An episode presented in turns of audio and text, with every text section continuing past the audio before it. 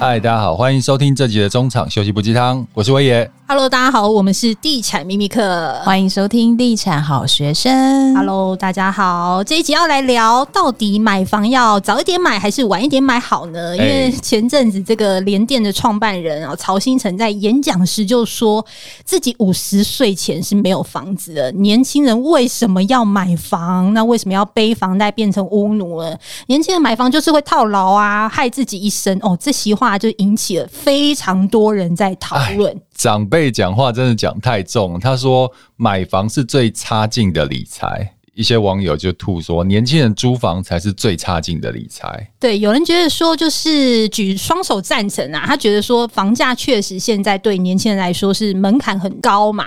但是也有人反对说，租房子就是你刚刚说的，就是一辈子最差的理财。但是你想一想，其实你租房三四十年，你要缴上百万的租金给房东，嗯，结果这个房子也不是你的。依我们短短的那个人生经历，因为毕竟人家是长辈嘛，对，然后来聊。一下，到底买房是不是好的理财方式呢？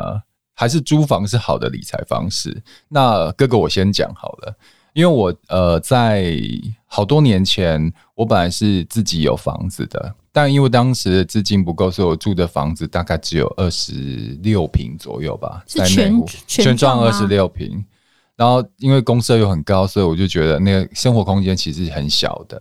但我一直很梦想住到很大的房子。所以当下我我后来决定把那个房子卖掉，可卖掉之后我没有决定要买另外的房子，因为我再去买其他房子空间也是这么小。我决定就是让我人生进阶可以住进大平数的房子，所以我后来在那个南港那边租了一个五十几平的房子，然后想说我要体验住在大房子的感觉。那我记得那个时候一个月租金，我有跟你们讲过吗，然后就不再讲了，就是很高的租金。然后我住了两年之后，其实这这两年都住得很爽啊，因为生活环境很好，然后住户品质也很好，空间又很大，威力可以在家跑步的那种运动的。两年之后，那个房东要把房子卖掉，然后他问我要不要买，我说我买不起。然后那个时候，哎，我就解约了。这两年呢，我付了将近一百多万的房租，可是。解约那天，我什么都没有，一场美好的回忆。对，但是住大房子是不是真的很爽？很爽啊！就是一进家就觉得有闹鬼，没有没有没有开灯的时候，你觉得，哎，那间房间会不会有 有其他人？是很爽了，很很舒服，就是你会比较辽阔一点。光是他的客厅可能就比我原来的家还要大。可是我蛮好奇的，当时你租这间房子，你是有带家具的吗？没有没有，那个它其实天地壁都是好的。然后家具也都有了，家具没有，家具全部都是我买进买进。所以你看，这也是一个成本啊。对，所以租房你可以当下你可以体验比较好的生活品质，然后也住的比较开心。可是当房东决定收回去的那一天，你就是什么都没有。所以后来我决定还是要有自己的房子，因为虽然我在内湖那个房子生活空间比较小，每个月房贷，可是当我卖掉的时候，我有一笔资金。所以那是我的资产呐，我每个月的缴的房贷其实它不是费用，它会累积变成我的资产的一部分。可是租金的话，它会变成我的费用，到最后它不是我的资产。所以我本人不太认同前辈说的买房是最差的理财。好，一遍讲完了，换二遍。好，那我来讲一下，我算是蛮早就买房，我当年是二十六岁就买房子了，所以，呃，我昨天还特别看了一下我的那个房贷余额，我好开心哦，因为你知道我二十六岁买房那时候其实只能贷款二十年，嗯，那时候还没有什么三十年方案，不要讲年纪，不要讲年纪，大家都知道我年纪啊，没关系啊，就是我现在看一下我房贷余额只剩两百多万呢、欸。然后呢，我只剩八年就还完了。嗯、就是说，哎、欸，我二十六岁买，然后这样子，在几年我就可以很自由了。就等于那房子就是完完全全是你本人。我真的觉得还好，我苦过来，因为那时候我真的很辛苦。就是那时候买那个房子，就是说他积蓄，然后每天都过得很很辛苦，然后朋友聚会我都没有办法去，因为就是。身上没有钱，然后甚至吃饭也很刻苦，这样，然后又要给家里钱嘛，所以我真的觉得那时候的日子，我觉得还好，是先苦后甘这样子熬过来。对啊，因为我们是选择苦尽甘来啊。如果照前辈的话，是先甜后苦啊。对，而且你要哪种人生嘛？而且你知道，其实如果你要等到五十岁再买房，我会建议其实就不要买了，因为你知道五十岁买房，你要背二十年的房贷，第一个你可能没有办法背这么长，第二个呢，除非你资产要够厚，不然你每个月就是要一直缴房贷，缴到七十岁、八十岁，嗯，就很辛苦。你刚刚不是有说，就是那个贷款年限？哦，这个我我先讲，就是我我现在住的那个房子大概三年了，我那时候。贷银行贷款的时候，这这个是我买的最近买的房子嘛，三年前买的房子，我本人已经超过四十五岁了，所以我在贷款的时候，我原本想说，哎，我要贷三十年好还是四十年好呢？结果银行审核下来说，先生你只能贷二十年。我就说，为什么我只能贷二十年？我收入很稳定啊，然后银行存款也，对啊，你是 A 级客户哎、欸，为什么你只能贷二十年？我的你，我的年纪大的 A 级客户。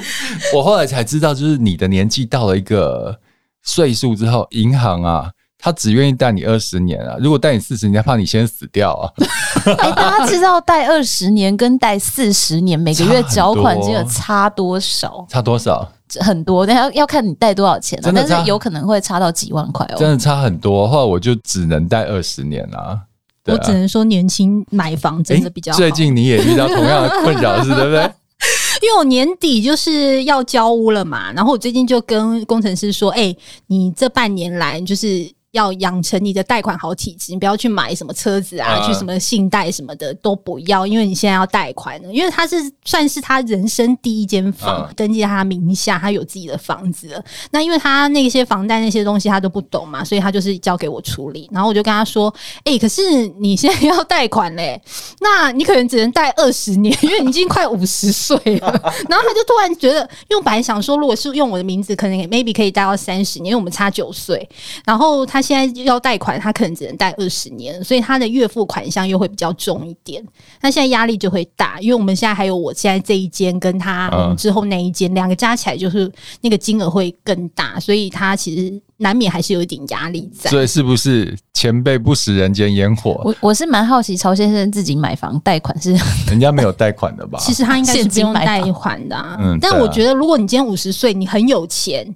你也可以用现金买啊！你如果真的资产很够，你可以那时候买也没有问题啊。但是你不用，他不能用特例去讲通例嘛，对不对？因为他毕竟是一个比较特殊的状况。那一般人的话，好，你假设真的有胆五十岁再买房，第一个，你光是贷款，你可能就只能贷二十年了，对不对？月付金额很高哦，月付金额很高。就当你的收入递减的时候，但是你的。支出是在增，就是那个房贷成本的增加，啊，而且到五十岁，大家不是已经开始在规划？好，我们现在放那个重炮结辩出来讲。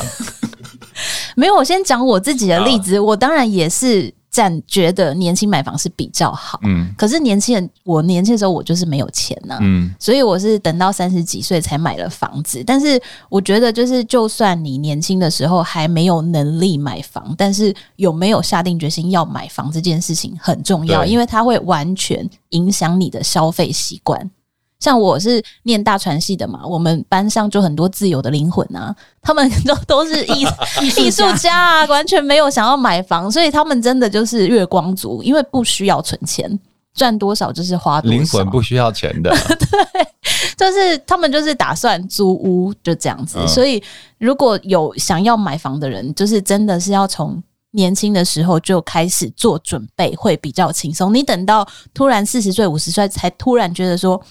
我好像要来买一个房子，就会很辛苦，因为第一，你连头期款都没有，你要先从存头期款开始，然后存到头期款，你要买房了，你又会面临到贷款年限很少，月付金额很高，然后你又快要退休了，这个时候才真的叫难上加难。重点是你看这二十年的房价涨幅，虽然它有经过几次的这个波动，但是其实它还是一直在往上的。但我先说一下，因为在网络上有两种声音啊，就一个是觉得根本就不需要买房，然后我们比较倾向买房呢，就是会被归类就是要助长什么房价啊，让房价推升的那个推手。推手其实并不是这样，因为我们是在分享自己的经验吧。对啊，对啊，因为我们买每一间房都是自住啊。嗯，对啊，的确。我最近遇到一个那个朋友，然后他是在餐饮业工作，就是很年轻的朋友，大概今年三十还三十一而已。然后他是从高雄来台北工作，他已经在台北大概八九年了。然后他在的那家公司餐饮业的算是很顶级的，他的薪水一个月大概六万块钱。哇，六万比我们那时候三十岁还高哎、欸。对啊，然后我就问他说：“哎，那你从高雄来台北这么久，没有考虑买房吗？”他说他买不起。我说：“可是你每个月薪水很够啊，如果去付贷款，就算付掉三万，你三万应该还是可以活的嘛。”他说他没有投期款。所以现在我后来就是听完他讲话，就是现在很多年轻人买房就是卡在头期款。那头期款要怎么来呢？你们的头期款那时候是怎么来的？我其实没有办法在二十几岁买房，就是因为其实我花了蛮长一段时间在存头期款这件事情。但是你一开始就有想要买房，所以你才会开始做存款的动作。我就是从大学毕业第一天我就开始我的存房计划，所以我就说那种就是四五十岁才要开始。买房的话就会很辛苦啊，嗯、因为巴菲特有说嘛，就是这个坡道要又长，嗯、你滚的雪球才会大，嗯、所以真的就是趁年轻的时候就有这个概念，先进行存款跟投资，比较有机会可以进行买房这件事，尤其是在最贵的双北市，嗯，真的要买房真的蛮难的。我我是因为歪打正着，就年轻的时候就是我有存到了第一桶金。你是几岁存到第一桶金？二十五岁的时候。是存存出来的还是投资出来的？是三分存钱法吗？没有，我没有用那么复杂的存钱法。乐透中的就是努力赚钱法最有用。你不要把那个账户分成七个八个，我觉得那都是假。努力赚钱是真的啦。因为我从大学就开始摆地摊，然后假日当假日工读生去打工，然后出社会之后又接很多案子，所以我在二十五岁的时候就有第一桶金。就像你讲的，如果假设我是一个。比较虚华的人，我可能去买别的东西了，名牌啊、出国啊，或者是车子。可是我那时候选择买房子，就等于是我当有第一桶金，我想要的第一件事情就是先买房子。所以让我蛮有感的，因为我们最近刚好跟那个我们的那个线上课程的学员一起吃饭，嗯、因为他抽到了，然后他就跟我们聊说，他三十岁，他现在已经有一百多万存款了。嗯、然后我就蛮好奇，因为他一个月月收入其实也才三万多块。他跟我们说，他为了要买房存头期款，他晚上去彩券行打工，然后假日去卖场当试吃员。想到我以前的日子就是这个样子，当我也度过过这一段。没有我是在家乐福当那个卫生棉小天使，为了 当卫生棉的人偶，就这送大家卫生棉、啊欸。我这样也会去主持，因为主持比较好赚。对啊，因为。我我真的就以前年轻的时候，为了因为你有买房的目标，你除了正职之外，你其他时间真的会像毛巾一样尽量的挤出水来。我假日真的就是接案子啊，然后是能兼职能赚钱的管道我都会去，就 除了非法的管道，对啊，什么博弈之类，突然存存的很快，因为去做一些酒非法酒店经济啊这样，哎、欸，酒店经济应该蛮好赚的、不可以不可以，对啊，所以当你有那个目标之后，哎、欸。当大家都在你同辈人都在玩乐的时候，但是你因为有目标，你就知道自己要做什么，对啊。嗯，我记得那时候我们在报社工作的时候，就除了白天要做报社工作嘛，然后晚上我们还自己兼差，因为我们的就是专长就是写文案，所以我们就会去接一些什么企划案，啊，或是写一些新闻稿啊，甚至接一些外稿。其实这些就是一个字一个字堆叠起来，其实这也是一笔钱。对啊，然后。呃，我觉得从心态上要改变了。有些人觉得这是件很痛苦的事，但我因为到这个岁数，我觉得那段时间你人生有目标的时候，其实是你会过得很快乐、很充实。因为你知道，你每做一件事情都是要往你自己的目标前进一步。那段时间过得好充实，好正向，有没有？对啊，而且看着那个存折里面的数字增加，你会觉得很快乐。对，只是对自己的肯定，然后自己在打分数，自己越来越进步。所以，如果你把心态调整，不要想到它是一件那么痛苦的事情，我觉得，呃，你可以享受当下努力的成果了。对啊。可是我们也是有跟那个学员说，就是。他现在的做法是下班以后去彩券行打工，嗯、他是用时间在换取金钱，嗯、然后我们就有鼓励他说：“哎、欸，其实可以想办法用才能去变现，因为用时间劳力去换金钱，得到那个回馈，毕竟还是……但因为一开始年轻人他有的就是时间，他只能用时间去换钱，但是就像你讲的，用才能去变现，这是一个目标，你要中间在。”找各种的可能性，或是学习进修，去让这件事情实现嘛。我们也都是这样一步一步走过来。我一开始也没有才能可以变现呐，也是用时间体力嘛。所以最后再呼应到一开始我们讲那个联电曹总他的说法，他其实是说不要买房子，你把这些钱拿去投资自己，嗯，然后让你自己可以用更多的方式去赚钱。其实我觉得投资自己这件事情是没错，但是跟其实买房子这两件事情其实它没有那么大的相冲突，因为你要投资自己不一定是要用钱来投资自己，你可以自己进修，因为现在网络很发达，其实网络上有很多可以进修的方式。而且还有一个，他讲的中间还有一个 bug，就是不一定要五十岁之后才买房，对不对？你投资自己，你可以投资，但是你可能你三十岁、三十五岁，哎，你投资自己有成之后，你就可以买房。对，为什么要五十岁？对啊。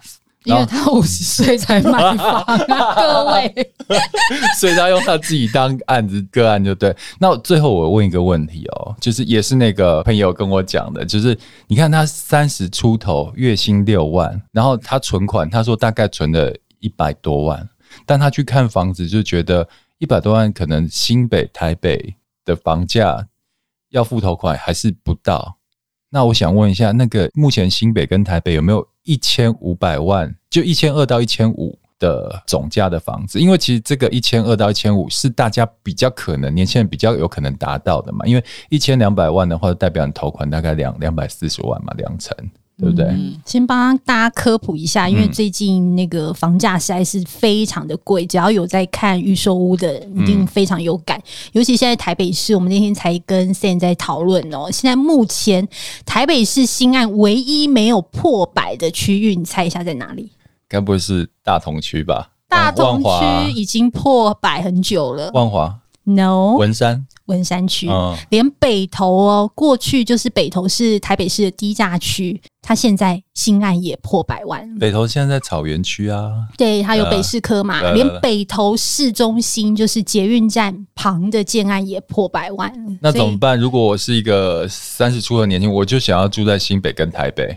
新北市目前其实还是有建案是二字头到三字头，哪里还是找得到的，但是真的会比较远。如果要捷运沿线上，目前。淡海新市镇新案，嗯，还是轻轨也算捷运吗？也算啊，啊也算啊。大海新市镇目前还是有三字头成交新案可以找得到，嗯，二字头也有，二字头也有哦。再远一点到红树林站，就是也是捷运红线上，它至少不会像淡水那么远。嗯，它现在两房其实一千二左右也买得到，哦，但是它也两房平数会稍微小一点。新北市的部分其实低价区就是有三峡、树林、莺歌、林口、五股、八里、淡水。那不过，如果大家就是想要住比较靠近市中心一点的话，也可以考虑中古屋啦。嗯，那可以，如果是中古屋的话，可以往哪些区域去找呢？这可能就是要看大家的需求，因为呃，屋龄如果越旧的话，它的单价当然就会折得越低。那可能就是大家可以依自己的需求去评估一下，你到底是要新一点的，还是要预算亲民一点的房子。所以你们也认同先求有吗？因为我自己的做法是这样，我第一户房子我是买在汐止，对，当初卖给 Irene 那个嘛，呃，同一同一个社区，它它是比较大，它后来是我我在买的房子，哦、对我一开始是是汐止，然后慢慢的就是往蛋黄区移动。我觉得你的故事很励志诶、欸。就是你原本不是一开始就在台北市买房，嗯、你是先从汐止，然后后来又去桃园嘛，嗯，然后慢慢的进入到蛋黄区。对啊，所以就我自己的经验分享，是真的先求有啦。因为 even 你是买在红树林，可是你每个月的钱都是变成自己的资产，到时候你呃可能经济能力好，你要换屋的时候，这个资产是可以变现的。对啊，如果你是租的话，那是不能变现的。所以我自己的做法，虽然当时懵懵懂懂，但我后来回看我的做法，真的就是先求有。对啊。其实 Tim 也是啊，如果你当初没有在二十六岁买那一间房子，你要在现在这个时机去买竹北，也非常的难进行换屋计划。没错，现在竹北的房价，我不跟大家夸张哦，现在新的建案成交单价是八字头。我当时十年前买是十七万，嗯，对，就是那个价格真的差很多。像我自己，我是每天从竹北通勤到台北，其实我的车费更贵。后来发现，其实早上很多人跟我一样，嗯，他们是在竹北住，然后他们是在台北上班，嗯，可能换取比较大的空间。但是因为现在竹北房价也很贵啦，比起台北市还是便宜呀，对啊，对啊。不然就是如果你真的很恨通勤这件事的话，那相对就是要接收屋龄比较老旧的中古屋，那当然生活上就会有一些不便利。不过在我们预算有限的情况下，就是总是要妥协一些事情，要不就是妥协远，要不就是妥协旧旧跟小。就人生没有一步到位的人生啊，啊就有一些人他就讲说，为什么要住那么远那么差？可是真的，除非你是含金汤匙出来，你可以一步到位。像我们凡人也都是一步一步的去进化自己，才能到现在哎，可以有所选择嘛。所以我觉得一开始你们经历的苦，哥哥姐姐们都经历过。最近其实也蛮多人会关注像 A 七、A 八、A 九，嗯，就是捷运沿线那一龟山啊、林口那一带。嗯、那以 A 七来说，现在两房含车位大概一千二左右可以买得到。那如果是三房，大概一千。A 七是体育大学那边吗？对，那边我去看过。对，就是它是一整片重新，就是一个新的重划区。然后那边真的有像我自己的同学，他本来是北投人，那因为他结了婚要买房，北投房价太贵，所以他去 A 七这边买。那也发现蛮多台北市客也现在慢慢移到 A 七、A 八、A 九的。嗯，那 A 七你说还有二字头，那 A 八跟 A 九呢？我知道 A 九好像。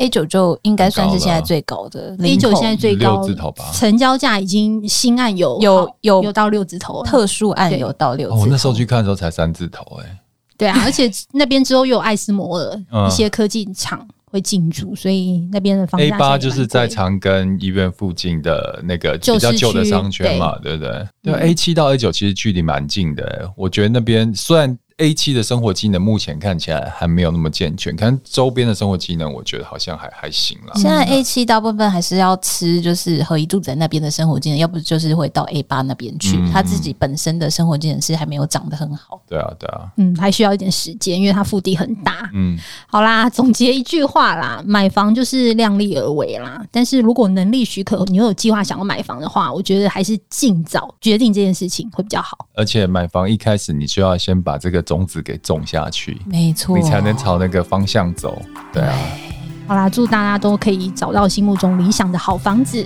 好，那我们就下期再见喽，拜拜，拜拜。